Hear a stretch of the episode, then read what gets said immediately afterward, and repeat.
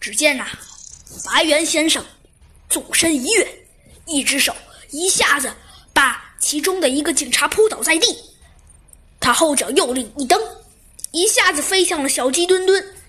还好小鸡墩墩有些准备，大肚子往左一挺，闪过了这一击。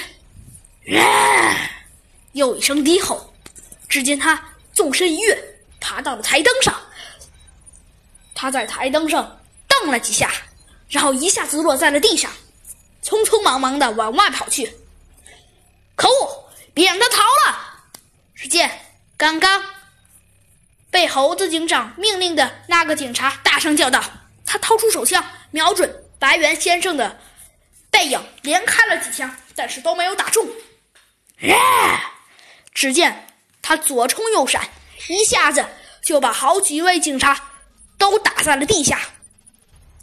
只见他一下子冲出了啤酒师公司，钻进了草丛里。可恶，整他逃了！只见其中一位警察愤愤不平的说道。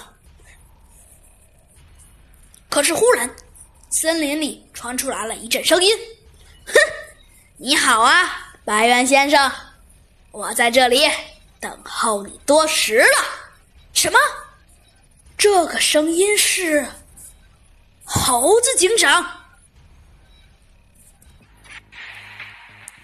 天下无敌、帅气无比的小鸡墩墩来破案了！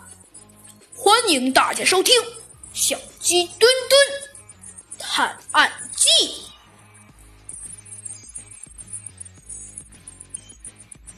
强大的组织。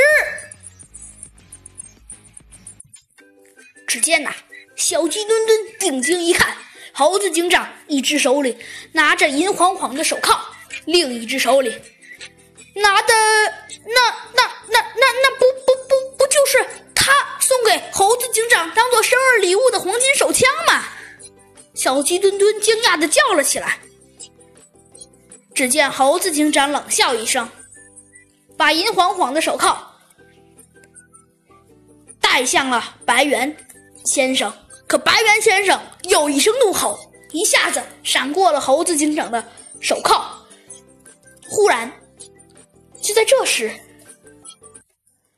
一阵。直升机的声音传入了猴子警长小鸡墩墩的耳朵里。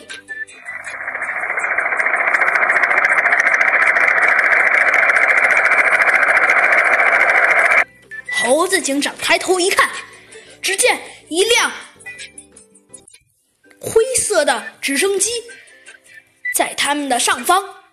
猴子警长再次定睛一看，他发现那并不是。警察们的直升机呀！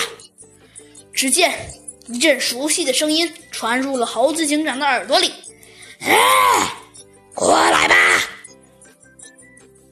白狼小弟！”只见白猿先生发出了一丝诡异的笑容：“ 嘿嘿，我就知道你会来的，我的老大！”只见一根绳子缓缓的从。灰色的直升机上面慢慢的坠落了下来，只见白狼先生用大手一下子抓住了那根绳子，那根绳子缓缓的上升了上去。猴子警长想抓住白猿先生，但已经晚了。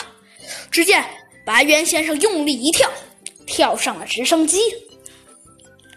我们走吧。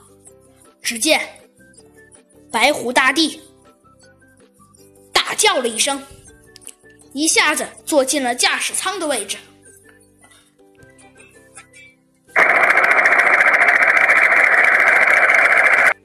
又一阵直升机的响动，只见直升机缓缓的开向了天空。可恶！这回猴子警长掏出了手枪，想打下这辆直升飞机。可是这辆直升飞机好像就像永远也打不中似的。猴子警长都开了十几枪了，都没有打中。猴子警长刚想开第十九枪时，他发现没有子弹了。可是就在这时，又一阵直升机的声音响了起来：“